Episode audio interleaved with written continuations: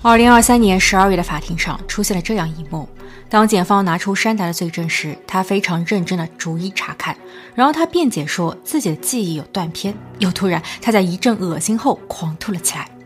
他的辩护律师离开座位，笔直走向他，担心他的状况。法官在这个时候也从座椅上站了起来，但一改本应有的从容和镇定，反而是在惊讶的同时露出了一丝愤怒与嫌弃。他转身宣布休庭。可是他为什么会对山达有如此的偏见？山达的罪到底有多黑暗？只能说，听完整个故事的人无不压抑，无不心碎。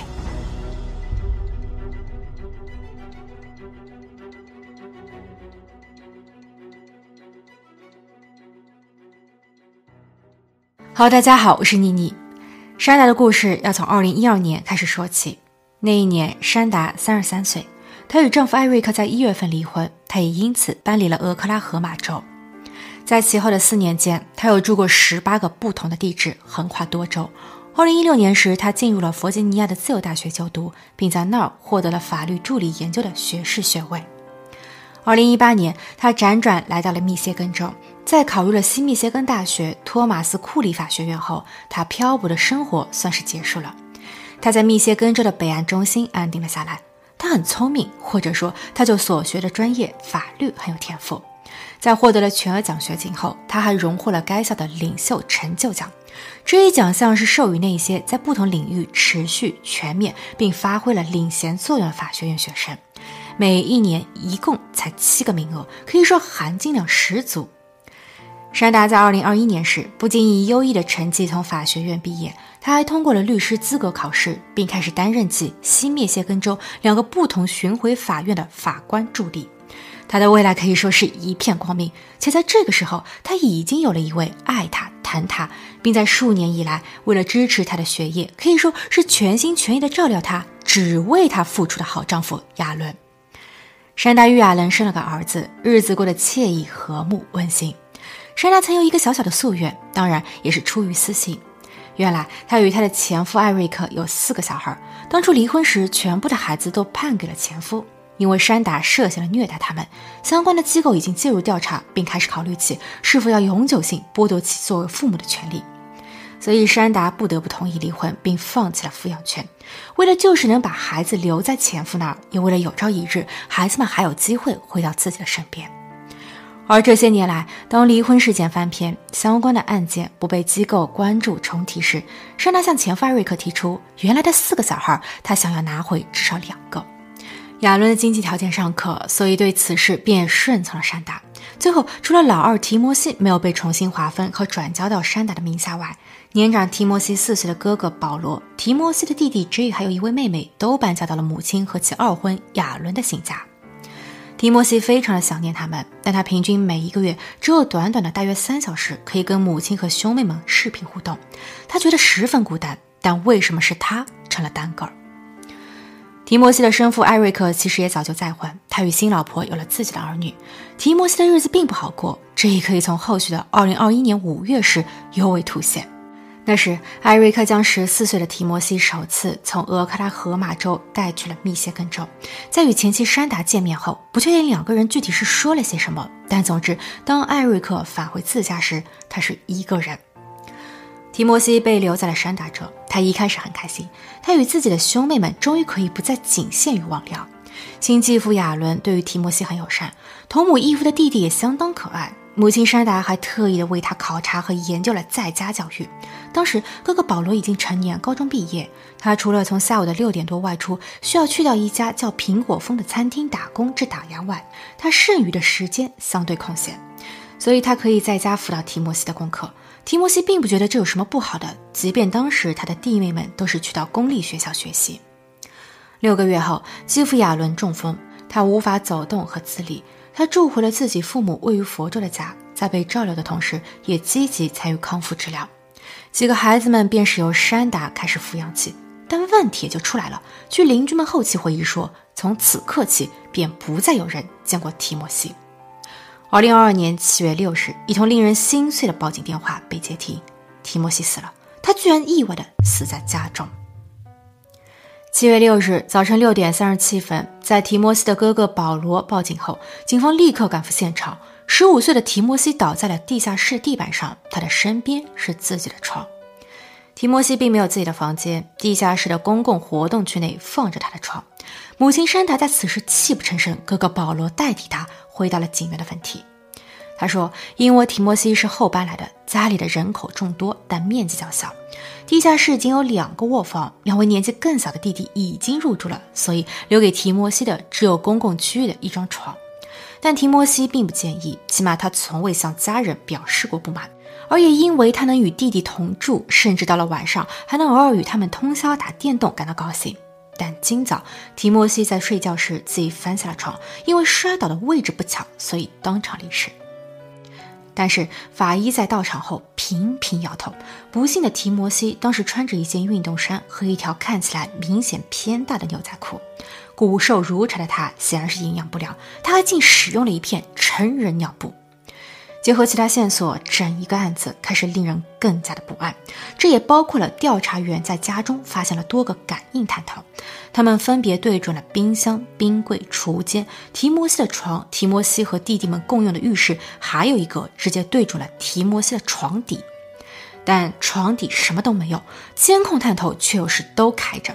可以说，提摩西是被监控了，他的所有举动都被记录了下来。他哪儿也躲不了，因为哪怕是钻到床底，那儿也有监控。而又不单单是监控，冰箱、冰柜和储物室的门上都还安装了报警器。当警员误碰到了一个时，刺耳到令人发毛的报警声立刻响起。警员在一张桌上发现了一副金属手铐。地下室楼梯的底部还有一个带了门的壁橱空间，这一扇门上也安装了探头和报警器。壁橱的地面上还铺设了一块蓝色的油布，边上放着一个快递箱。那么，这个小小的空间是用于做什么的呢？警方除了闻到从浴室飘出来的恶臭外，在这个密不透风的小小空间里，也有一股难以描述的怪味。警员当场提问：“为什么提摩西那么瘦？”哥哥保罗回答说：“他其实已经绝食三个星期，但为什么要绝食呢？”母亲珊达在此时快速的平复下心情后，抢先回答：“其实提摩西本就是一个不健康的孩子。”母亲说：“他患有自闭症、多动症、躁郁症和感知障碍，他的自我运动能力缺乏协调性，在语言表述上也明显弱于同龄人。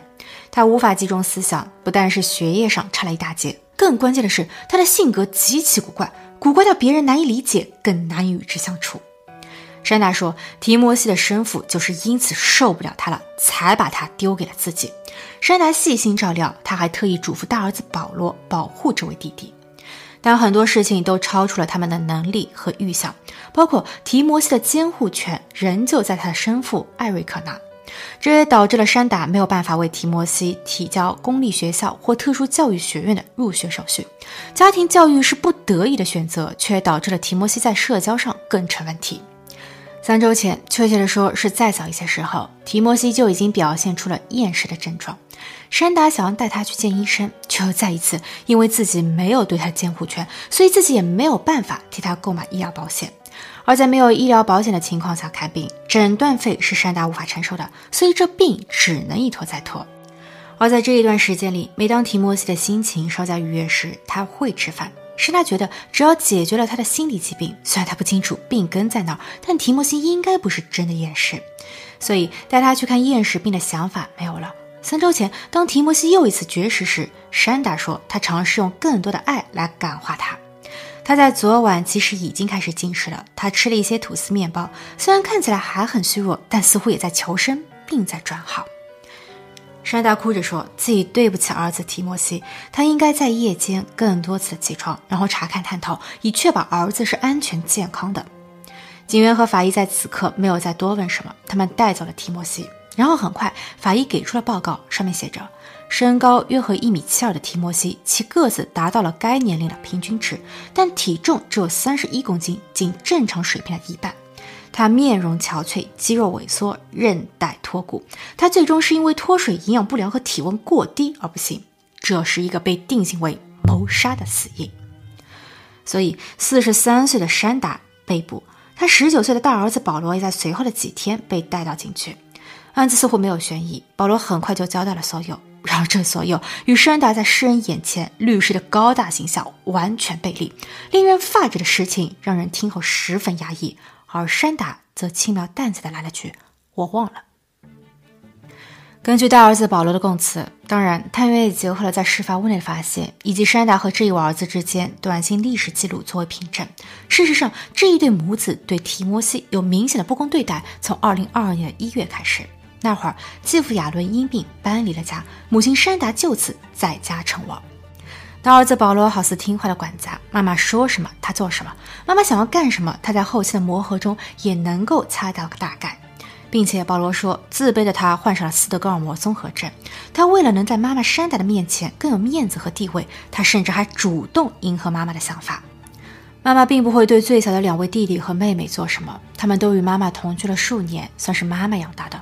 但晚来的儿子提摩西不是，他非但没有激起母亲的怜悯，反而还因为多次的不听话激怒了山达。山达在当时的压力还是挺大的，这也包括了全家人的经济开销压力，以及山达与前夫艾瑞克就提摩西那捋不清道不明的权利和责任问题等。所以，自他一个人在家称王后，好似累赘的提摩西便直接变成了他在家中公开的眼中钉和出气筒。他下令不准提摩西外出，提摩西可以在家后院遛狗，但时间有限。被暂时放风的他，不可以大声呼喊或是引起街坊邻里的注意。因为那时的他已经因为受到体罚和鞭打受了伤。山达和保罗还在家中安装了数十个摄像头，是为了当山达从早上的六点上班至晚上的六点下班期间，他可以通过手机联网，使用这些动态感应的探头监控和操作儿子提摩西。另外，刚刚也提到了大儿子保罗的打工时间是从晚上的六点到凌晨，这与山达的时间刚好岔开，所以两人中必有一个人在家。必有一人能当面好好教训提莫西，但无论提莫西表现的如何，他即使是做好了有长进了，却始终得不到母亲的看好。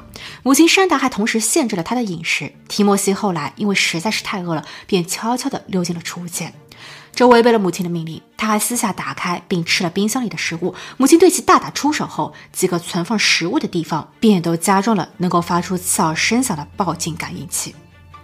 后来有一次，提莫西悄悄地溜进弟妹的房间，他希望得到了妈妈呵护的弟妹们，其房间内可以有食物和水。但又一次被妈妈和大哥逮了个正着，换来的是住进小小的壁橱，就是那一间在地下室楼梯底部不到一平方米的空间内，提莫西必须像犯人一样双膝下跪，双手抱头，面壁思过近十个小时。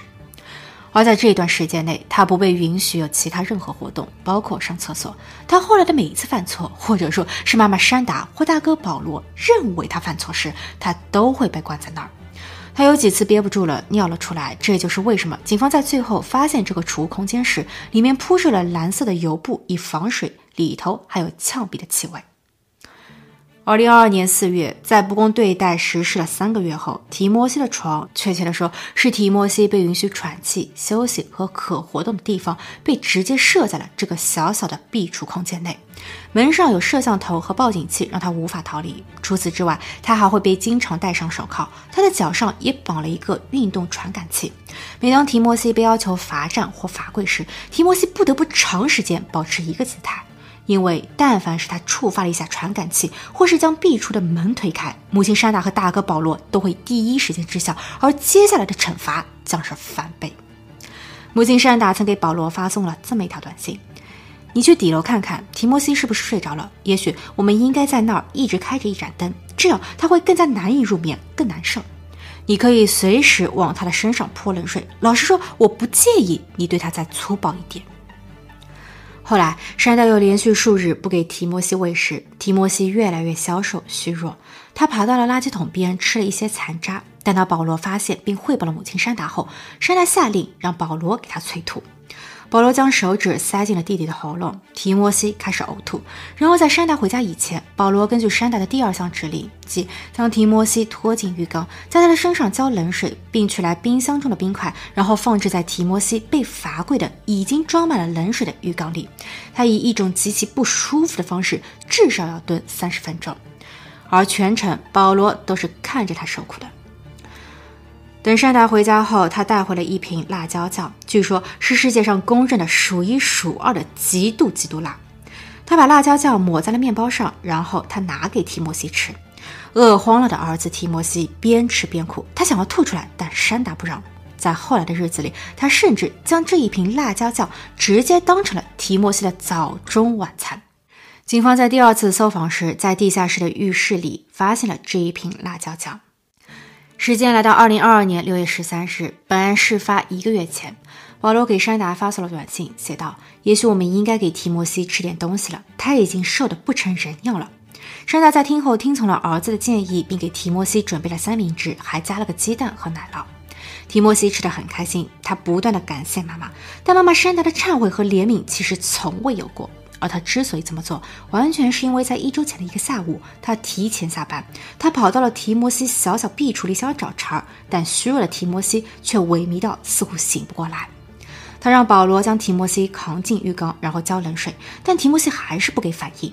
于是山达说：“去拿一块加热好的披萨放在他的脸庞，看看他到底有没有反应。”果然，提摩西有了反应，但山达又立马扔掉了披萨。他就是不想给提摩西吃，就是要整他、折磨他。根据短信历史记录，次日山达问保罗：“提摩西醒了没？”他让保罗将辣椒酱直接滴在提摩西的私处，他想要知道提摩西会不会有感觉。但保罗说他后来没有操作。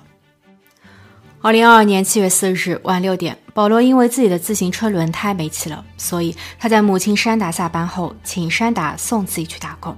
他提醒母亲说：“提摩西被要求蹲浴缸已经三个小时了，要不早点让他出来吧。”但等他打完工，差不多是凌晨一点多，被母亲接回家时，提摩西竟还在浴缸中。他赤着身，在没了力气继续蹲后，跪趴着的他头耷拉在浴缸的边缘。七月六日，事发时，保罗因为与同事临时换班，他需要早起上早班。但在他起床后，母亲山达便说提摩西没气了。保罗冲进了地下室，身上只裹着一片成人尿布的提摩西，在保罗为其实施了 CPR 后，依旧不给任何反应。山达在保罗报警以前，同保罗完成了以下事情。将提摩西的手铐和脚上的震动探测器都卸了，找出一些衣服给提摩西换上，哪怕尺寸太大。接着将提摩西转移到他床边的地板上，假设他真的是从床上摔下来的，然后串供了整个故事。二十分钟后，保罗才拿起手机报警。保罗招供说，事发日警方没有立刻逮捕谁。当警员们都离开后，母亲山达处理了一些证据，包括将曾经记录提摩西运动的感应器芯片一件为四分开扔掉。保罗就自己的罪行供认不讳，并且也同意了出庭作为检方唯一又是极其关键的证人，从而让不是母亲的母亲山达伏法。但被关押在监狱中等待庭审的律师山达说。我有精神病，我有多动症和感知处理障碍。我因为丈夫亚伦的突然中风，自己也患上了创伤后应激障碍。我曾申请并至今使用了一条服务券，因为我有血糖问题，我会晕厥，所以我记不清事了。在刚刚过去的二零二三年十二月，本案开庭，检方揭露了山达的所有变态行为。精神病专家出庭佐证说，山达没病。他儿子保罗哭诉了整个过程，并表示提摩西在与他们相聚的一开始，他的行为上是有一点古怪，但也绝不是故意要为难谁。他也只不过是一个微胖，大约体重为四十八公斤的傻乎乎的小伙。这时，被告席上的山达立马说：“不，他四十七公斤。”检方就这个问题追问：“那为什么最后提摩西的体重才三十一公斤呢？”山达仅回答：“我忘了。”而接下去，每当提及受害者提莫西的伤和可怕的遭遇时，山达都表现得像自己毫不知情的样子。山达的律师将矛头指向了大儿子保罗，他认为在整个虐的事实还原中，保罗有故意夸大，将自己的罪行全都推卸给了母亲，以及就细节上前后矛盾的虚假招供。保罗曾给山达发送短信说：“我认为提莫西在装傻，我可以用不同的方式来证明他很荒谬。我也准备要杀了提莫西。”所以可见，是大儿子保罗更容不下自己的弟弟。但检方陈述了一段影像资料，该影像是被山达家的众多探头拍摄下来的。在提摩西不幸的半小时前，山达曾拽着他进入壁橱。提摩西当时没有穿任何的裤子或衬衫，骨瘦如柴的他像是一袋垃圾，被山达拽抛至壁橱里的蓝色油布上。提摩西呻吟了一下，却一动不动。山达上前蒙住了他的嘴巴，示意他连声音都不准发出。他还嘲讽说：“你真可怜啊！不过早就知道了，而你还欠我一个道歉，一个世界上最大的道歉。”然后他将提摩西单独留在了壁橱里。当再次返回时，悲剧已经不可挽回。检方并没有将视频百分百的在法庭上播放，因为视频的内容太过令人不安。他们打印了一些照片，结合儿子保罗的证词，给到被告席上的山达看。山达辩解说自己的记忆有断片，然后他这样描述了整个事件。他说，当她的丈夫艾瑞克把儿子提摩西交给自己时，还同时给了一大包药，说是提摩西需要服用的。但山达发现提摩西在服用后会变得很呆板，他为了儿子能够活跃，或者说能够正常一点，他停用了这些药。但结果适得其反，儿子提摩西的表现令人无法接受。山达曾耐着性子教育他。后来的监控器是因为他担心提摩西在惹事后把自己给弄伤了。提摩西控制不了自己的贪吃的嘴，山达怕他吃了不消化，所以才限制了他的饮食。在食物上涂抹了提摩西最不爱吃的辣椒酱，也是为了能够帮助儿子寻回健康。山达说他还记得2022年的母亲节，他和儿子提摩西一起种植了西红柿和黄瓜盆栽。检方问：所以这盆栽从不缺营养，对吗？山达无言以对，他随即表现出一阵恶心的样子，然后狂吐了起来。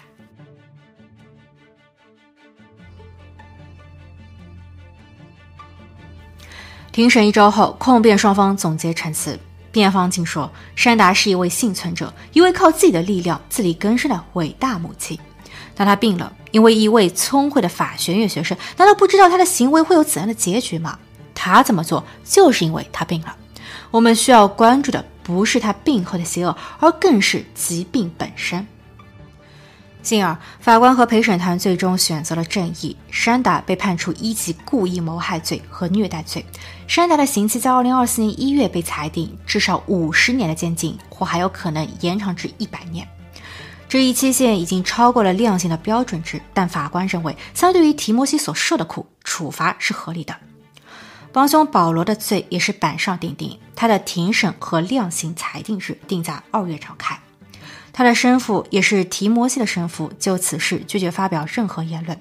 有人质疑他也很有问题，他把提摩西扔给前妻是几个意思？但到目前为止，没有资料显示警方对他采取提审或有其他行为。山达的现任丈夫亚伦在此事件后提出离婚，并争夺起自己的一位儿子的全权监护权。但很不幸，他在2023年2月因为白血病离世。目前，该儿子与他的其他家庭成员一起居住。好了，今天的故事就分享到这，我们下期见。